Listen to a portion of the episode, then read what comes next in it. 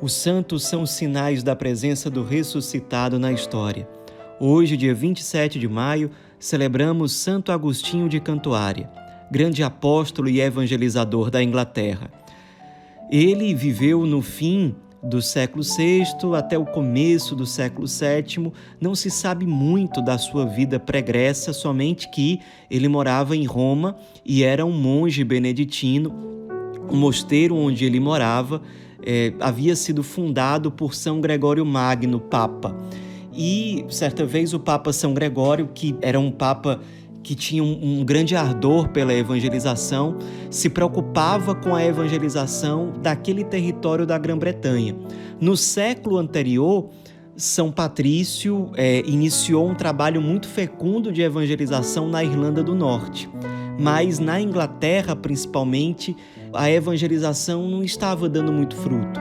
Já desde o século IV, pelo menos, que havia um anúncio de cristianismo ali naquele território, mas era um ambiente muito hostil, não só ao cristianismo, mas a qualquer novidade desse tipo.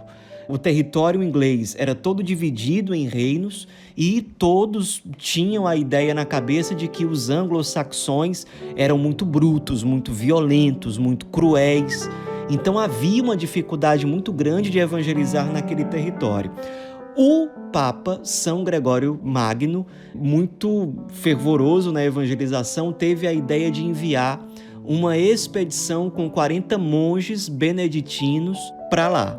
E essa expedição com os 40 monges beneditinos era chefiada exatamente por Santo Agostinho de Cantuária. Muitos desaconselharam que ele seguisse viagem quando eles passaram, por exemplo, pela França. Os próprios bispos franceses diziam que não achavam uma boa ideia porque os anglo-saxões eram muito agressivos, não iria dar certo, não eram abertos para a evangelização. Mas o Papa São Gregório Magno achava que aquele era o momento certo porque um dos reis ingleses, o rei mais precisamente de Kent, havia acabado de se casar com uma jovem católica. Então aquele era o momento certo. Os monges seguiram viagem com muito ardor, com muita coragem, e a chegada deles no território inglês foi uma chegada triunfante e bastante diferente do habitual. Assim que a embarcação com os monges chegou até o reino de Kent, na Inglaterra, os monges saíram em procissão, com a cruz na frente e cantando cantos gregorianos. Foram em procissão, em oração, dizendo que precisavam falar com o rei. E aí foram seguindo em procissão, rezando e cantando até chegar na presença do rei, quando Santo Agostinho de Cantuária tomou a palavra e se apresentou, disse ao rei quem eles eram, que eram monges católicos, beneditinos, que haviam sido enviados pelo Papa e que eles queriam ter a liberdade de pregar o evangelho naquele reino com todo respeito, sem impor nada a ninguém. O rei de Kent ficou muito impressionado com a coragem, mas também com a educação é, dos monges e liberou para que eles evangelizassem. E eles não perderam tempo.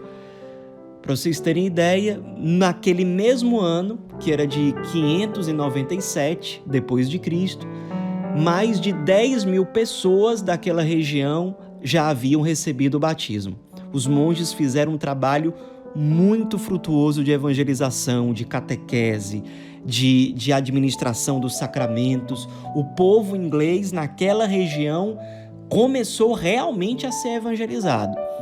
E pouco tempo depois, São Gregório Magno decidiu nomear Santo Agostinho de Cantuária como bispo. Depois deu a ele o título de arcebispo para que ele tivesse liberdade e autonomia para fundar outras dioceses no território inglês e de fato assim ele fez.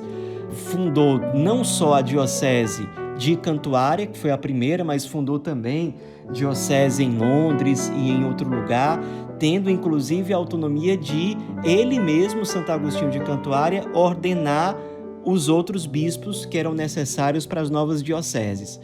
O Papa São Gregório Magno é, recomendou que ele nunca caísse no orgulho e na vaidade por ser arcebispo, por ter, de certo modo, tanto poder naquela região.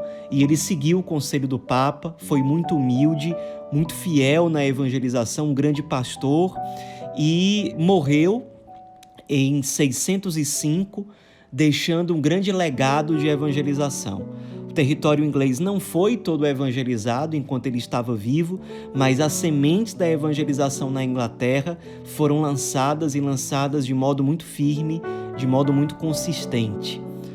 Um monge que foi muito obediente ao chamado da igreja, ao chamado do Papa, um grande missionário, um grande evangelizador que soube também ter a flexibilidade de evangelizar num território com uma cultura diferente, com hábitos diferentes. Ele conseguiu, inclusive, junto ao Papa, a autorização para fazer certas adaptações na liturgia, na celebração dos sacramentos, de modo que as pessoas daquela região, que os ingleses, pudessem ter um acesso mais adequado à realidade deles em relação ao anúncio do Evangelho e, e, entender o que é que os sacramentos significavam.